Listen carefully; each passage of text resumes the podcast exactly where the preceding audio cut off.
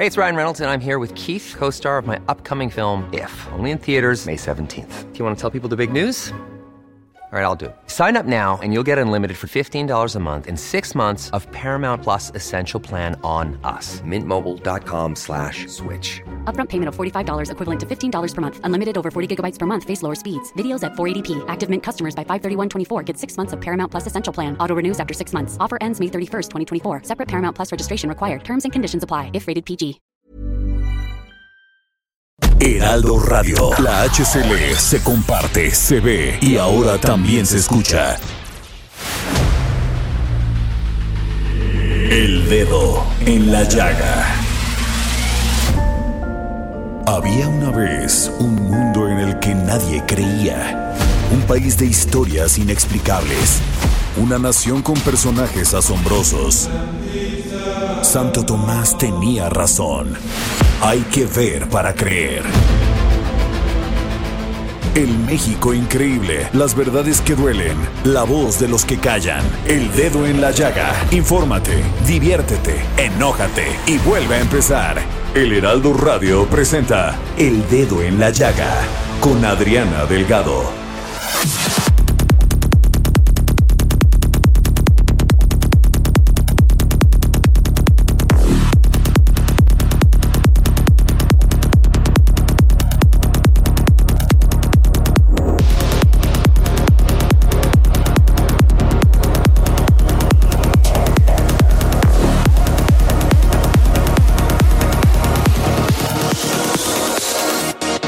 Y así iniciamos este viernes 26 de febrero del 2021, este programa El Dedo en la Llaga. Y están escuchando ustedes Mob de Alchemist, porque Bernardo Noval va a tener una entrevista que le realizó a David y Julian, este dúo de DJs de este maravilloso grupo Alchemist. Bueno, pero pues nos vamos a poner el dedo en la llaga con Daniel Callejas.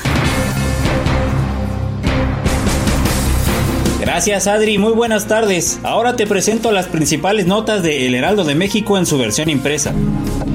El titular de la Auditoría Superior de la Federación, David Colmenares Páramo, afirmó que las observaciones en la cuenta pública de 2019 del gobierno, sobre todo las referentes a cancelar el proyecto del aeropuerto de Texcoco, se convirtieron en un tema político y en una batalla a favor y en contra, pero garantizó una correcta labor que reafirma su permanencia en el órgano técnico. Colmenares dijo que han hecho lo correcto e intentar juzgar por una auditoría, en este caso de desempeño, sujeta y firmada por el organismo auditado, y que está sujeta a una revisión, pondría a prueba todas las demás auditorías. El auditor reconoció que había inconsistencias en la cuenta de la auditoría sobre el costo por cancelar el nuevo aeropuerto internacional de la Ciudad de México en Texcoco, ya que primero se dijo que habría costado 331 mil millones de pesos, tres veces más de lo que estimó el gobierno federal, pero tras una petición del Ejecutivo, se corrigió para poder entrar a un proceso de revisión de las inconsistencias.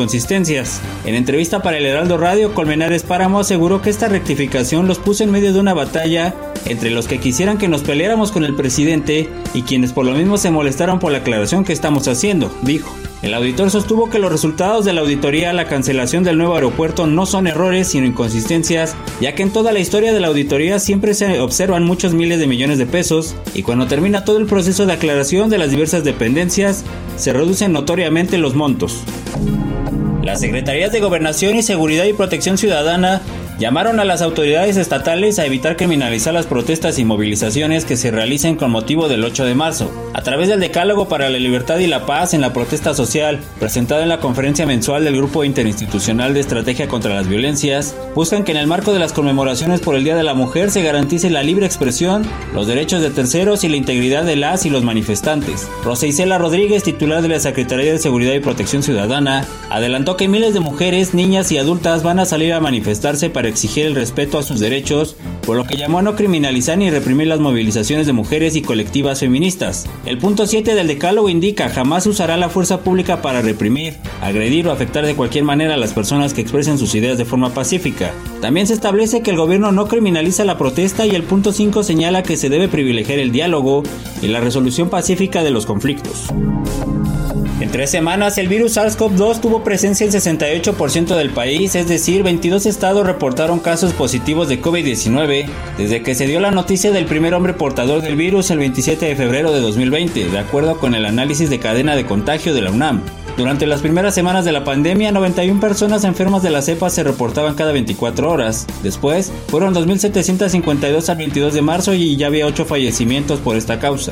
El primer caso se detectó en la Ciudad de México y dos días después ya había otro. La siguiente semana fue brutal. Los 32 estados reportaban al menos un caso de COVID-19 y las estadísticas actualizadas de la Secretaría de Salud registraban ya 5.792 contagios al 29 de marzo de 2020, lo que significa que en promedio ocurrían 193 contagios diarios durante el primer mes de la pandemia ya se contabilizaban 46 defunciones. A un año de la confirmación del primer caso en México, el académico de la Facultad de Medicina de la UNAM, Mauricio Rodríguez, aseguró que el coronavirus entró al país a través de las regiones de mayor contacto con el exterior, como las zonas fronterizas en Baja California y Quintana Roo, además de la Ciudad de México. El primer caso se detectó en la capital el 27 de febrero del año pasado y se trataba de un hombre que había viajado por trabajo a Italia y por síntomas acudió al Instituto Nacional de Enfermedades Respiratorias donde fue diagnosticado. A su vez, se habían detectado cinco personas con las que tuvo contacto, una de ellas en Sinaloa, y que dio positivo. En enero de este año, 883.825 personas perdieron o tuvieron que dejar su empleo en medio de las nuevas medidas de confinamiento que se impusieron en algunos estados para frenar los contagios del COVID-19. La población ocupada con empleo pasó de 52.84 a 51.95 millones de personas de diciembre a enero de acuerdo con datos del INEGI. El instituto destacó que de manera anual la población desocupada cayó en 2.89 millones de personas en enero, en tanto la tasa de desempleo dio un salto de diciembre a enero de 3.8 a 4.9% de la población económicamente activa, es decir, aquella mayor de 15 años que trabaja o busca hacerlo. A partir de la pandemia surgió un desequilibrio en el mercado laboral. Las cifras de enero señalan retrocesos en la batalla por recuperar tanto terreno perdido en esta crisis, comentó vía Twitter Jonathan Heath, subgobernador del Banco de México. México se aleja de la meta de generar 1.2 millones de empleos formales cada año, mientras que para 2020 se proyectan menos de 300.000 plazas laborales. En el año del bicentenario de la consumación de la independencia de México, la Estela de Luz ha dejado de ser un monumento conmemorativo de esa fecha para la Secretaría de Cultura Federal. Para nosotros, el verdadero símbolo de la independencia es lo que esta sociedad y estas generaciones están viviendo con resonancia a los valores reales de esta cultura, de esta civilización y a la posibilidad de vivir en libertad, afirmó su titular, Alejandra Frausto. La galletilla, como llamó la estela diseñada por el arquitecto César Pérez Becerril para recordar el inicio de la gesta independentista, ha dejado de ser prioridad para esta gestión. El interés está concentrado en la parte baja del monumento donde se ubica el Centro de Cultura Digital.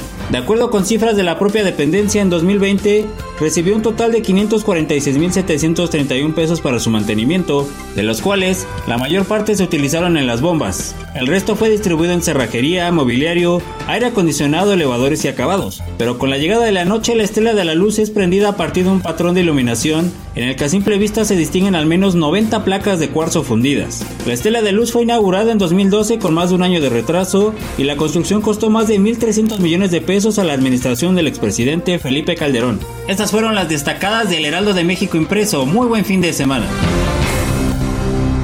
la vida, me la arrebataron. Tengo, no saben qué emoción me da entrevistar a una actriz joven, inteligente, talentosa. Una mujer que ha luchado hasta conseguir sus sueños, pero no solamente acaba ahí, sino de protagonizar una maravillosa serie que estamos viendo en este momento en la televisión y que ha alcanzado unos de alta audiencia en rating, 100 días para enamorarse. ¿Cómo estás, querida Sofía Lama? Hola Adriana, ¿cómo estás? Qué bonita introducción, muchas gracias. No, Sofía, ¿a qué te suena los chiles en nogada, el mole? pues a Puebla. qué maravilloso estado, un estado que ha dado grandes artistas, Sofía. sí, Puebla de donde yo soy. Sí, fíjate que, que sí, varios somos de Puebla, Edith Márquez, este ay, este actor que ahorita se nos fue su nombre, ahorita que, que, que, lo recuerde, somos varios que, que venimos de Puebla. Sí, un estado maravilloso, lleno de, de, riquezas y sobre todo mucha, mucha, mucha rica comida. No sabes, yo como extraño, en, eh, ahorita que estaba viviendo en Estados Unidos, Puebla todos los días, bueno, México en especial, México en general, lo extraño tanto. Sofía, ¿qué fue para ti interpretar a María Celeste Arrarás en esta investigación maravillosa que hizo sobre el asesinato de Selena? Mira, el secreto de Selena ha sido de los em, de los proyectos más importantes de mi carrera porque fue mi primer protagónico. Eh, la gente que no la ha visto, El secreto de Selena, a veces piensa que es sobre la vida de Selena, pero no. De hecho, es es la investigación periodística que hace María Celeste Arraraz, una, periodista puertorriqueña muy reconocida en Estados Unidos. Ella hace una investigación periodística en los noventas, cuando muere Selena, sobre el asesinato de Selena. Ella estuvo presente en todo lo que fue el juicio de Yolanda y ella, eh, ella ya, ya, pensaba en ese entonces dar un paso más en su carrera como periodista, dar un paso fuerte. ella se mete en toda esta investigación detrás de la muerte de Selena. Se vuelve eh, muy amiga de la familia de Yolanda, también de la familia de, de Selena, de los abogados de ambas partes. Entonces llega a muchas conclusiones que nunca se supieron y ella escribe un libro que se llama El secreto de Selena.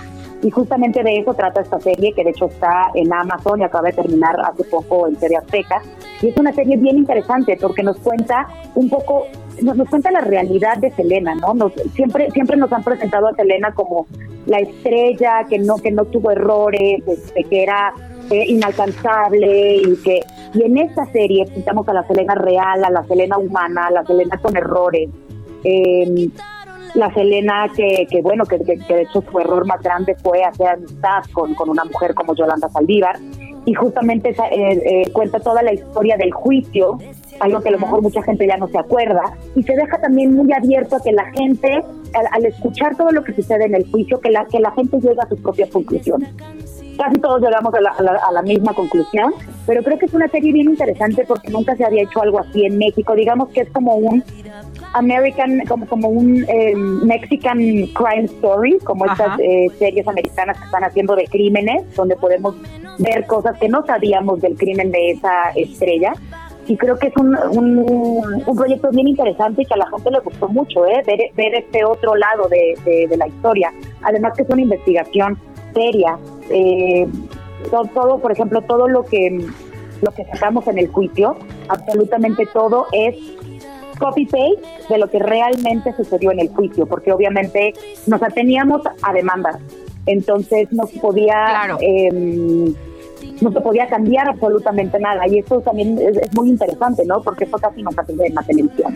Oye, Sofía, ¿y a qué conclusión llegaste ¿por qué una mujer como Selena tiene cerca a Yolanda Saldívar? ¿Por qué se da esta hasta codependencia de una y de Mira, otra? Yolanda, sí, si tú ves la historia justamente el secreto de Selena, te vas a poder eh, dar cuenta porque viene un poco de la historia de Yolanda cuando ella era chica.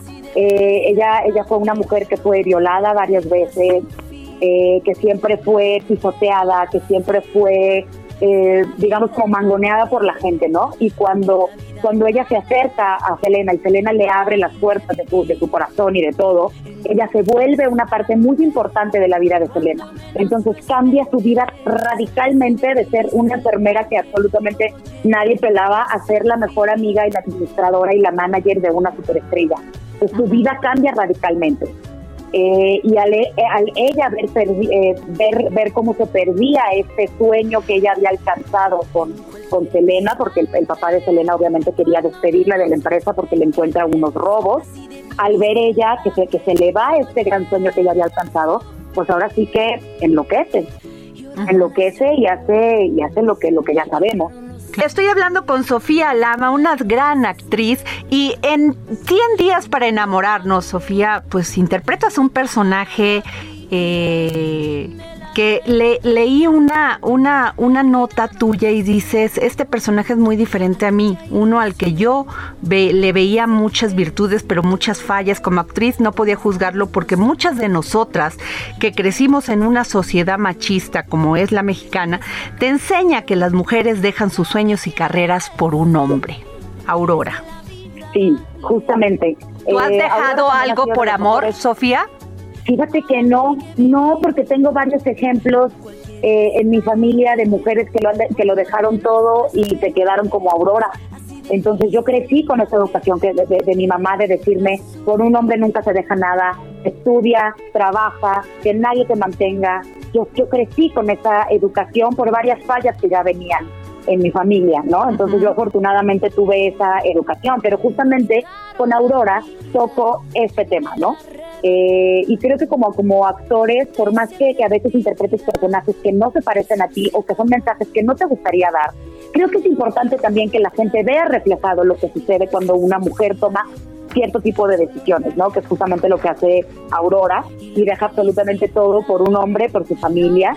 Eh, que bueno, que también está, que también está bien, ¿no? Si, si uno lo quiere hacer por, porque realmente te viene del corazón, pero por una presión social de, de, un sueño que tiene la sociedad que tú alcances, pues creo que ahí es donde viene el error, ¿no? Y Aurora varias veces lo dice durante la serie. Yo lo yo, yo, yo no quería dejar mi carrera, yo no lo quería dejar, pero él, él me convenció y, la sociedad me empujó a hacer eso. Y ahora que me doy cuenta, este tipo tiene otra esposa y yo me quedo absolutamente sin nada, pues es que reflexiona, ¿no? El cómo pude haber dejado todo por este hombre. Y, creo que sí, es un reflejo justamente de la sociedad y de lo que vivimos en México, porque eso se da muchísimo. Y bueno, sí, este tipo de historias son para abrir un poco la, eh, los ojos a la gente, ¿no? Para, para enseñar lecciones también de nuestros personajes. Y es justamente lo que intenté hacer con Aurora, porque sí, definitivamente era una mujer muy diferente a mí. Bueno, y definitivamente tú, tú, este, has volado, o sea, no solamente no te has quedado aquí en México, no, sino que has querido, has ido a conquistar tus sueños. Pero eh, es muy interesante lo que dices, porque tal parece que entre más nos empoderamos las mujeres, más violentamos a los hombres. Y eso es terrible. ¿Qué te dice a ti todo este tema de, de esta lucha constante de las mujeres en México en contra de la violencia, de la marginación, de la discriminación? Es que mira, yo creo que no, el, defender nuestros derechos como mujeres no tiene nada que ver con pasar por encima de los hombres. Creo que también eso es algo un poco de las de, las feminazis y que se ha eh, manchado el mensaje, porque no hay que pasar por encima de nadie para nosotros tener los mismos derechos. Es simplemente tener los mismos derechos en absolutamente todo. Y creo que también el hombre machista eh, desafortunadamente en México todavía existe mucho el, machismo, creo que se siente, se siente como pisoteado y se siente aplastado porque creo que no encuentra, todavía no sabe cómo, cómo llevar una relación con una mujer que gana igual o que gana a lo mejor más que él. Creo que ahí ya entra un poco el ego y la educación. Creo que van a ser muchos años en los que se le pueda educar a la, a sociedad o al hombre al no sentirse vacío por no por no no ser igual, ¿no? Que la mujer, sino más bien empezar a ser equitativos absolutamente en todos. Si la mujer también pone para la casa, pues entonces también el hombre le toca el cuidado de los hijos. Creo que es un intercambio muy lindo y como debería de ser naturalmente, ¿no? Obviamente al principio de los tiempos el hombre casaba y la mujer se quedaba en su casa, pero bueno, porque el hombre era el más fuerte y el que tenía que salir a cazar, pero hoy en día que no tenemos que enfrentarnos en contra de animales ni, ni prender fuego con palitos, este, pues creo que ya es hora de, que, que vivamos esta igualdad, ¿no? Donde las mujeres también puedan alcanzar sus sueños y lograr sus metas, ¿no? Porque también cuántas mujeres ves eh, que quisieron ser esto y que quisieron ser el otro y no, y, no pudieron. Y creo que es momento de que eso se termine, porque también creo que hace falta un equilibrio muy grande en el mundo entre lo femenino y lo masculino, sobre todo, por ejemplo, en política y en empresas grandes, ¿no? Porque siempre el hombre piensa un poco más con la cabeza, pero la mujer con el corazón. Y ahí viene este equilibrio que hace falta en el mundo, porque ha sido demasiada la cabeza que, se le ha metido y sí, se, se, han creado máquinas impresionantes y tecnología brutal, pero el corazón ha quedado fuera, por eso estamos como estamos. Por eso el mundo está tan, tan, tan perdón, pero tan, tan podrido como está. Creo que hace falta el equilibrio del corazón de la mujer para poderlo rescatar. Totalmente de acuerdo, tienes toda la razón. Y Sofía, eh, ¿qué sigue para ti después de 100 días para enamorarnos? Eh, pues mira, ahorita ¿Qué es lo que te gustaría? ¿Cuál es tu sueño? Ya aparte de lo que ya has logrado. Ay, mi sueño es hacer ahorita, eh, me gustaría hacer una serie corta de pocos capítulos con algún, con algún tema interesante y un personaje fuerte. En eso estoy este año, en eh, afortunadamente, después de 22 años de carrera, creo que ya llegué al momento que cualquier actor sueña, que es escoger sus proyectos. Y justamente este 2021, en eso, eso, eso me propuse, escoger el, el proyecto indicado para mí, que me llene el alma, que me llene el corazón, y que cuando la gente oiga mi nombre sepa que ese proyecto vale la pena, ¿sabes? Ese, es un poco mi, eh, mi sueño este año. Sofía, estamos hablando con Sofía Lama, actriz, maravillosa actriz. Eh, Sofía, todo mundo nos ha cambiado la vida esta pandemia. ¿A ti cómo te la cambió? Sí, definitivamente. Pues a mí me la cambió en darme cuenta em, que no se necesita mucho para vivir, que, lo importante es la, familia, la convivencia, eh, el estar juntos, el estar sanos. Eh, y sí, justamente eso, que no, eh, me, enseñó, ¿sabes qué? A vivir día a día. Yo era una persona que me gustaba mucho como controlar el futuro, ¿no? Porque eso creo que me, me hacía sentir segura, pero cuando pierdo el control sobre todo es que me doy, me doy cuenta que hay que vivir día a día. Yo sé que suena muy trillado, pero de verdad es muy difícil llegar al vivir día a día y es lo que estoy aprendiendo, a soltar el control sobre el futuro y a vivir día a día. Y, hoy en día me siento más feliz, más contenta, más, más relajada y más plena que nunca. Es muy chistoso que en uno de los momentos más difíciles para la humanidad, a mí en lo personal, creo que soy más feliz que nunca. Y, creo que ese, ese, fue este sacudidón tan grande que tuvimos todos y que claro, te hace darte cuenta eh, de cuáles son las prioridades y eso, vivir día a día y ser feliz en cada momento.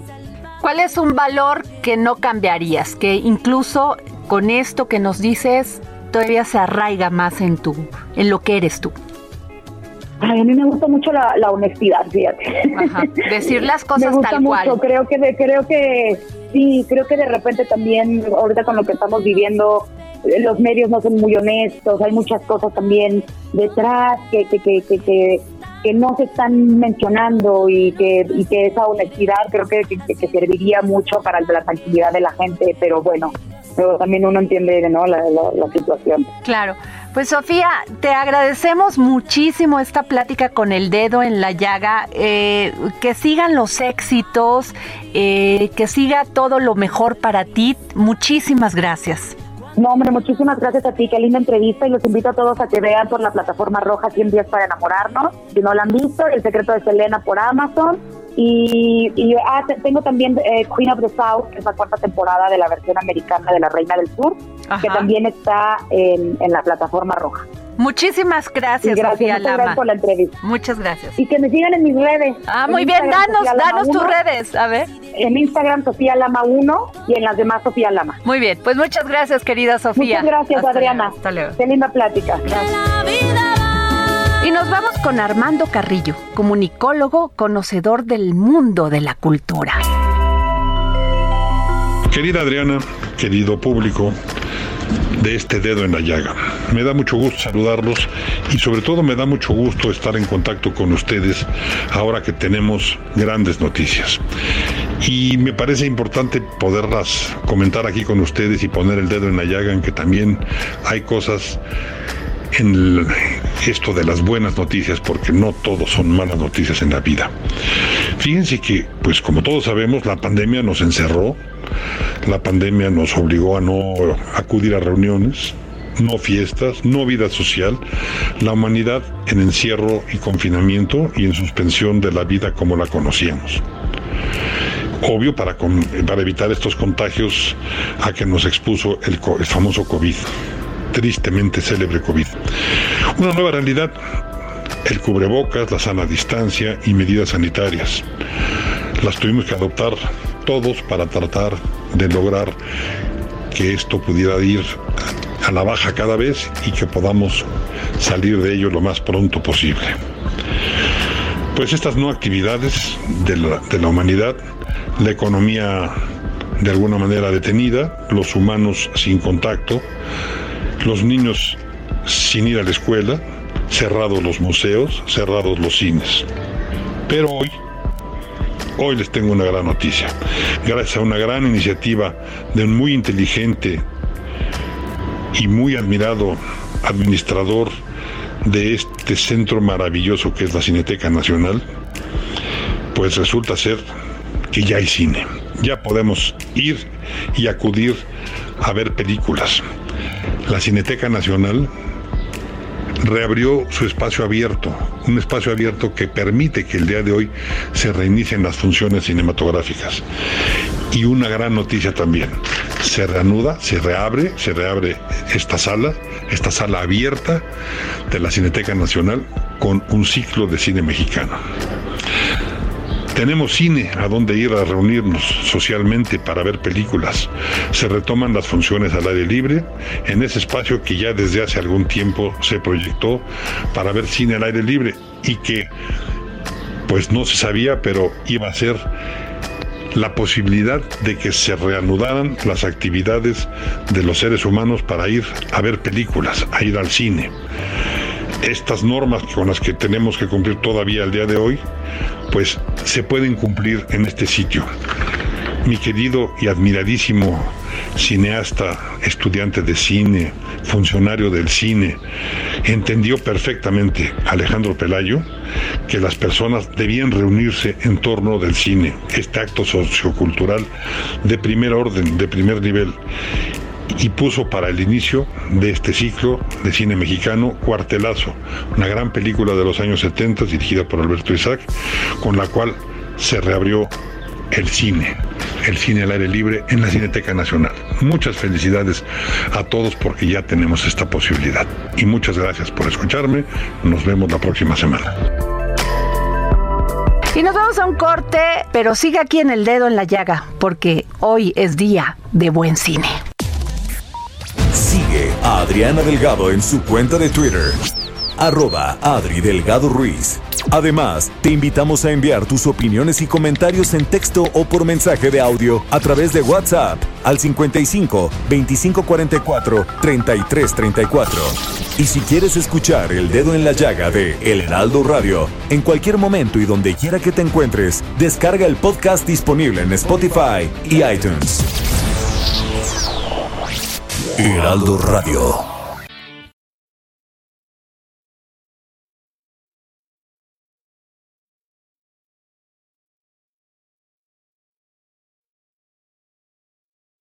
Heraldo Radio, la H que sí suena y ahora también se escucha. Sigue a Adriana Delgado en su cuenta de Twitter en arroba Adri Delgado Ruiz. Y envíanos tus comentarios vía WhatsApp al 55 25 44 33 34 o 55 25 02 21 04.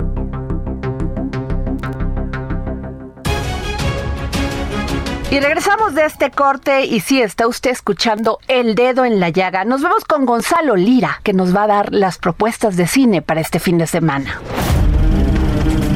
Es tiempo del séptimo arte, películas, cortometrajes, series, documentales y excelente música con Gonzalo Lira.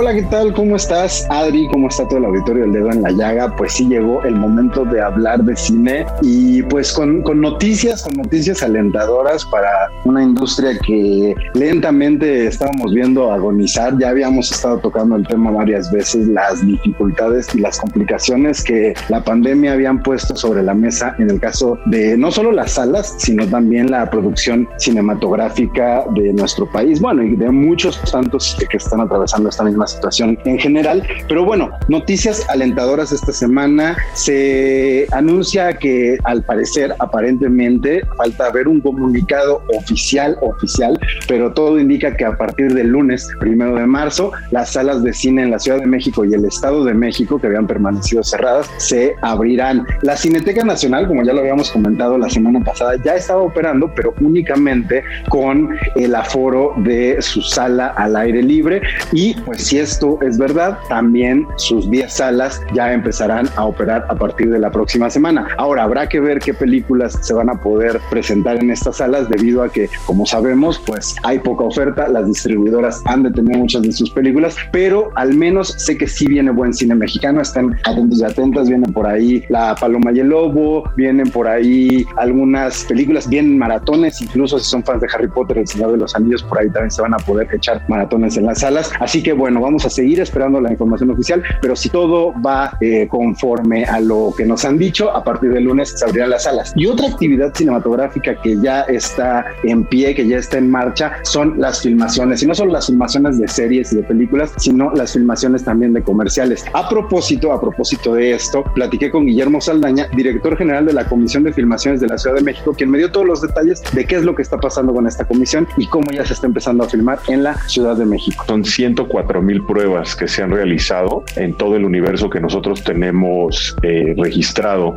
de junio a diciembre. Creo que el buen accionar a tiempo de que lanzamos los reglamentos que establecían una, un método de operación distinta, te digo, las pruebas PCRs, y se han creado una burbuja. Te digo, ahora los presupuestos vienen, eh, viene ya esta, la nueva normalidad viene contemplada. O sabemos que de aquí del, de lo que llevamos del 21 a marzo, entre marzo y junio del 22, el método de operar va a seguir siendo el mismo. Va a estar, basándonos en pruebas PCR. Así es, así que ya reanudaron las filmaciones, ya reanudarán las salas de cine, como les decía, vayan a ver películas. Si les gusta el cine de espectáculo, está por ahí Monster Hunter con Diego Boneta. Si les gusta el cine mexicano, se pueden encontrar con La Paloma y el Lobo, que se ha llevado premios en festivales internacionales. Lo mismo que si les gusta el cine de terror, pronto podrán ver Relic, una de las mejores películas de terror que se pudieron ver el año pasado. Así que empiecen a consultar sus carteleras porque los cines ya se van a abrir, obviamente llevando a cabo todas las medidas a distancia. Yo me despido, muchas gracias, Adri, nos escuchamos la próxima semana.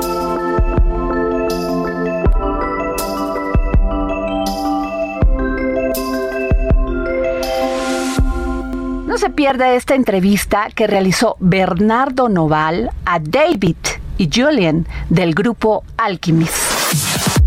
Adriana, muchísimas gracias. Pues ahora tenemos una entrevista extraordinaria con un grupo de música que realmente pues son punta de lanza en Estados Unidos y, y ahora los vamos a escuchar. Él es David y, bueno, pues también aquí está Julian. So, how are you, Julian? David, uh, once again, my, my pleasure to, to being with you in this marvelous topic. So let me know why you choose this kind of music, this type of music, psychedelic uh, Uh, gender. Let me know about more because in Mexico we are very far away about this topic. Okay, I think the reason we got into it was because we both came from classic trance, um, like what Armin van Buren does, what Yesterday. That's kind of how we got into the whole thing. And then we went to psychedelic parties and we discovered that this kind of music it speaks to us. It it uh, kind of has a message we can agree with, and that's why we chose this type of music uh, to go with. Oh, thank you, thank you very much, David. Eh, Adriana, lo que nos cuenta David aquí eh, extraordinaria música para ellos es un mensaje muy importante. Habían viajado por todo el mundo y bueno, han escuchado en fiestas que esta música se conecta con la gente y que realmente tiene un mensaje muy claro que dar para, para esta nueva generación y para estas audiencias. Entonces a ellos les, les emociona tanto que hoy, hoy pues están aquí para contarnos un poco más. And the next question, la siguiente pregunta para, para ustedes, uh, the, next, the next question for you is how, what's the message that you that you really want to, to, to give for the world? What what do you want that the people understand about your music? Dave, you want to take it? Yeah. Oh, I David, think just what, take what it. people, what we want to translate over is a message of coming togetherness. It's a message of embracing each other through music, uniting through music, having a good time together, kind of experiencing this this feeling of unity with your friends uh, through our music. Um, so that's my take on it, Julian. Okay, great, great. Thank you. Uh, amazing. Yes, for us, the I mean, for us, togetherness is very important. And now, in these times, living COVID, it's very, very important to know and to and to understand how how we are strongest together. So, el mensaje importante que nos dice que es para ellos la, la- el, estar juntos, el unirnos, el mantenernos fuertes y sobre todo en estos tiempos tan difíciles poder entender un mensaje como este de, de- de igualdad, de unión y de empatía. Thank you, thank you very much, David. And the next question for you is how do you see the movement about electronic music in the world? Which are these artists that we are sharing and you are sharing with them? Uh, the, you know, this type of music. I think the movement's growing. I think uh, every year more and more people get into electronic music, and I think that they can all find their niche, which uh, of the music that speaks most to them. And that's uh, That's what I think. What do you think, Dave? I agree with that. I think that the, the scene itself is growing. I think it's only going up from this point on. Um, psychedelic music captures a lot of people, uh, brings a lot of people together that might not have met before. It's it's a special kind of sound that covers quite a wide range of things. I mean, you can have the full on a psychedelic um, forest type of music, but you can at the same festival also have something more commercial or something more down tempo. So psychedelic envelops a huge area of different types of music and therefore draws a huge audience in. So there's every, there's something for everyone really there. Okay, thank you, thank you very much for the answer. Adriana, la pregunta fue cómo ha evolucionado este el, el mundo psicodélico y este movimiento y cuál es el mensaje exactamente. Entonces la respuesta es que abarca una gama de estilos y géneros de la música popular que están inspirados o influenciados por la cultura de psicodelia. Nos hablan también de que el movimiento ha crecido con el, con el paso de los años y que cada vez logra realzar las experiencias que desde la década de 1960 hasta hoy en día en Estados Unidos y el Reino Unido, estas bandas de música a menudo utilizan técnicas distintas, diversas y efectos de grabación que se basan en fuentes no occidentales. Adriana, y es verdad, eh, hoy en día esta música pues claro ha crecido, ha, habido subgéneros como el folk, el, rock también, el rock psicodélico y, y bueno pues todo esto une generaciones y a la juventud actual. Adriana querida, y bueno por supuesto la próxima pregunta, our next question is when and where you will be in Mexico. When are you coming? Where where do you want to to, to play here in this amazing country? Uh, so I think you would have to ask Mauricio for that because he's kind of planning that for us. Uh, but in in terms of uh, oh Mauricio, tell me. Yeah.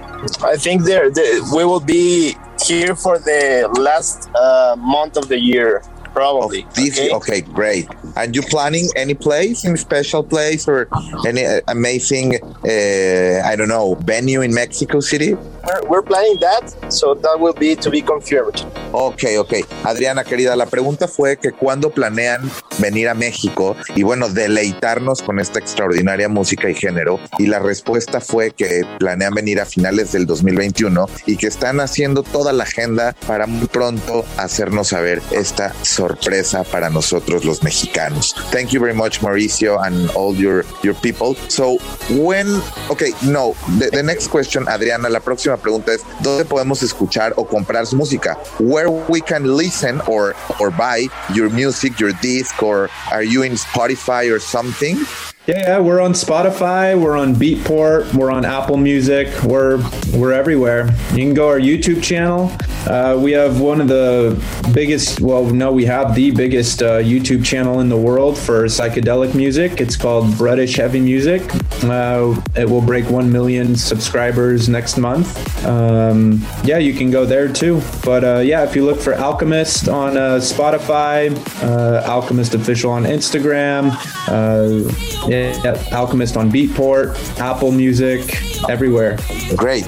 So, so Adriana nos contesta que, que están disponibles, por supuesto, en Spotify, que tienen sus redes sociales en Instagram, que el último sencillo Move está por doquier y que podemos conocer más de ellos a través de, de, de, del último sencillo que pues ha ya rebasado casi el billón de, seguidores, ¿no? Que han, que han escuchado esta, esta, este nuevo sencillo. Y la, la última pregunta es que nos cuenten acerca de Move. So tell me more about Move, uh, your your your last disc about Move. So let me know the, the you know the plans for this.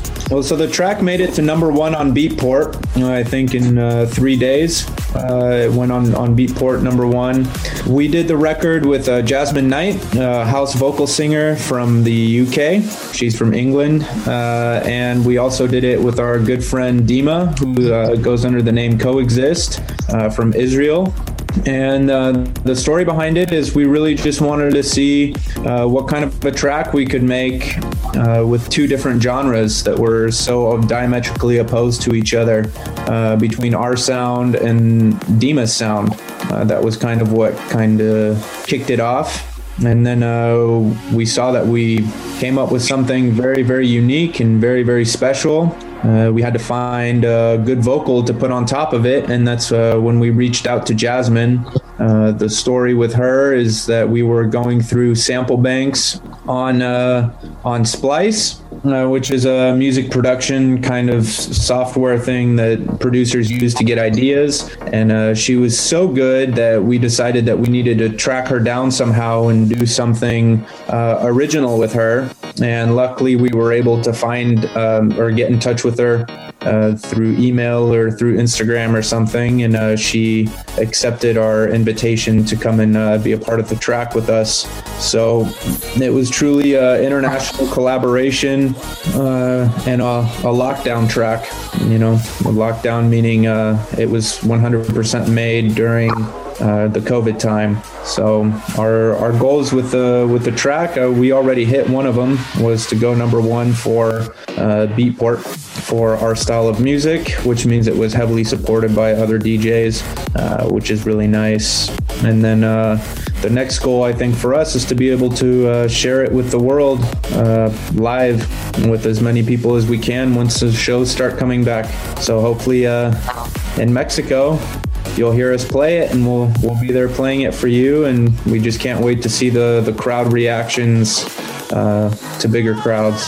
I mean that's that's really the ultimate goal is just to share our love that came through with that track to uh, everybody everybody live let me let me explain a little bit and make a summary of your answers.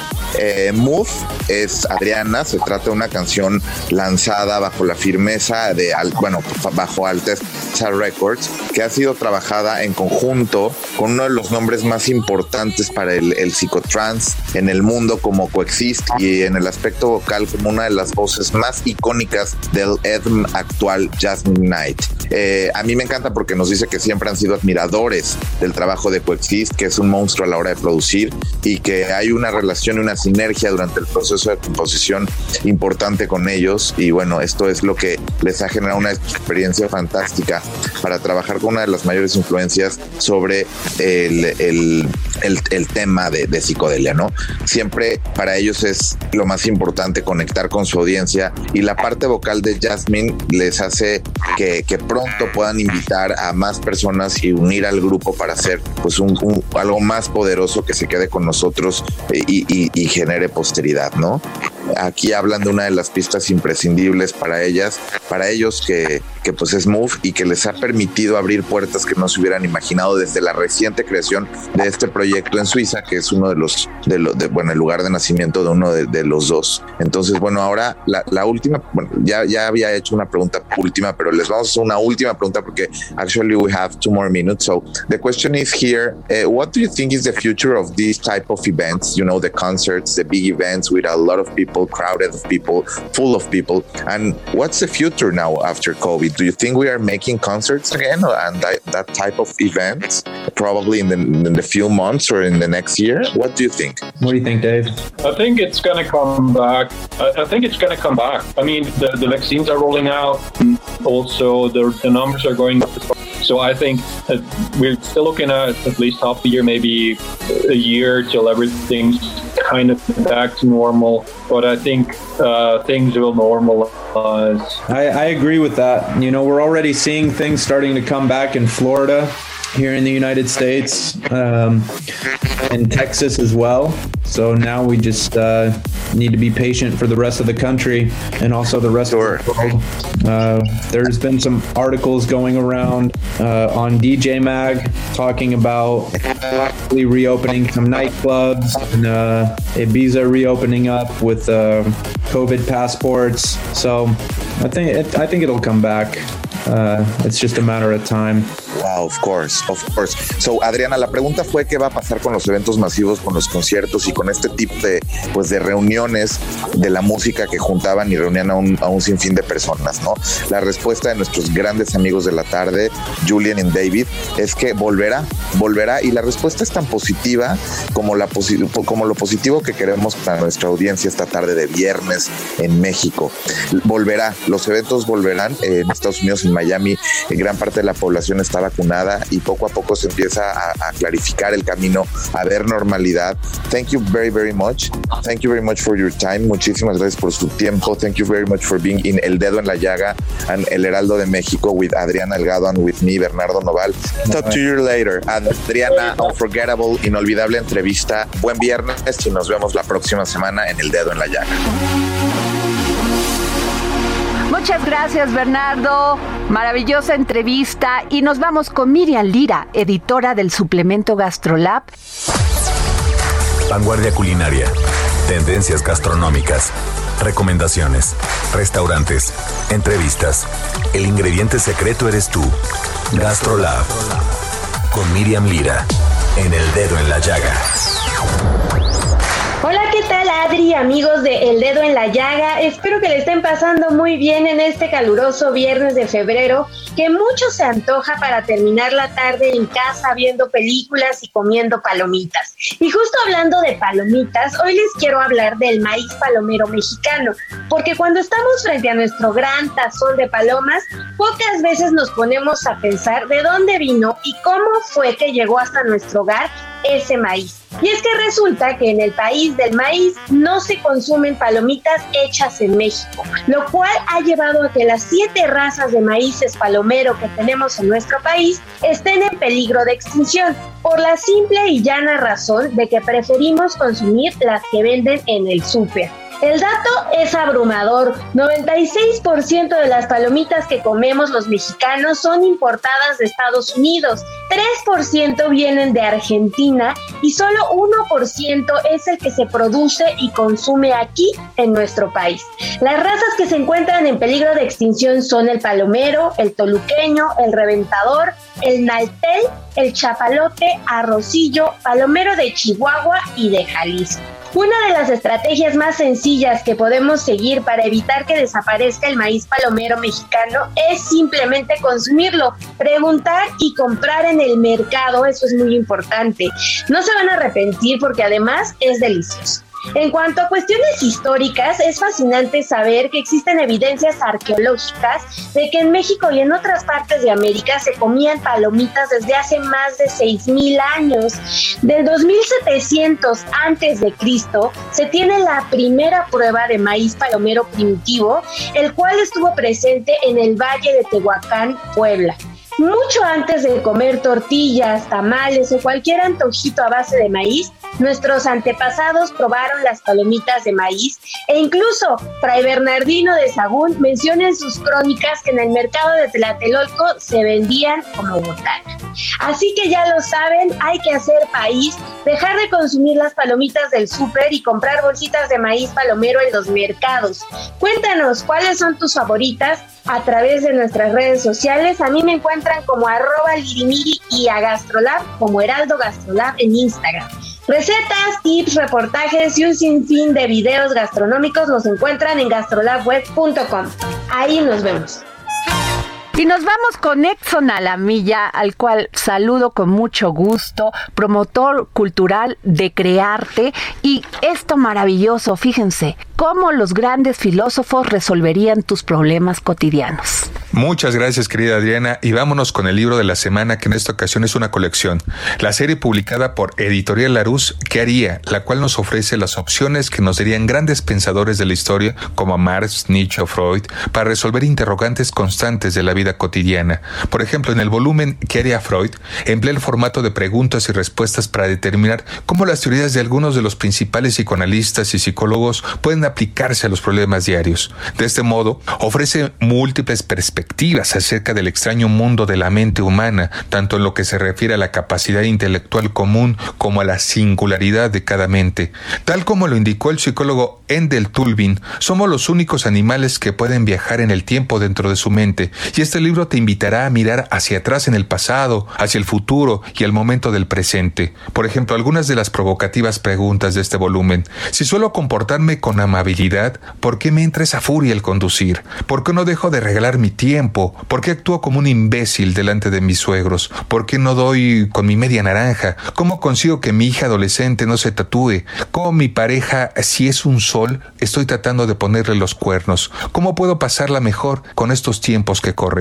Otro libro de esta serie de Ana y radioescuchas del dedo en la llaga es el volumen ¿Qué haría Nietzsche? Todos necesitamos un consejo de vez en cuando. La vida tiene la costumbre de presentarnos dilemas, algunos serios, otros triviales, que requieren un poco de reflexión y posiblemente algo de orientación. Y en lo que se refiere a resolver problemas, no hay nadie tan capaz como los grandes filósofos.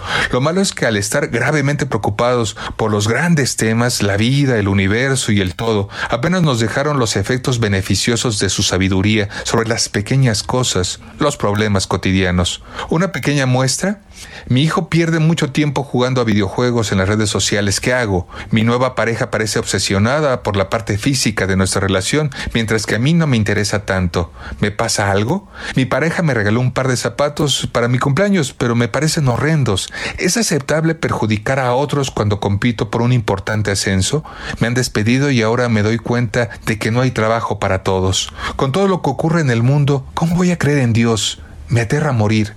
¿Es normal? También podrán comprobar que la filosofía es algo más que ideas. Querida Adriana, una colección de estos libros para quien te escriba cuál es la editorial que los publica a tu Twitter, Adri Delgado Ruiz. Muchas gracias, Adriana. Y muchas gracias por escucharnos y como siempre les digo, no solamente por escucharnos, sino por dejarnos y permitirnos entrar en su corazón. Tengan ustedes un muy buen fin de semana.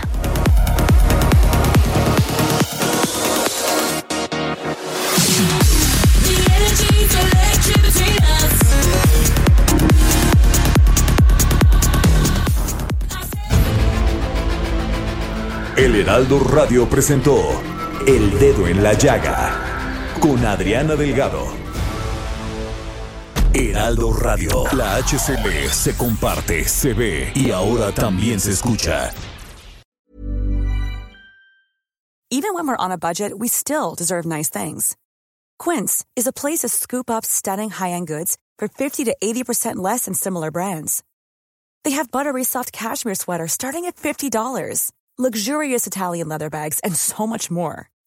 Plus, Quince only works with factories that use safe, ethical, and responsible manufacturing. Get the high-end goods you'll love without the high price tag with Quince. Go to quince.com/style for free shipping and 365-day returns.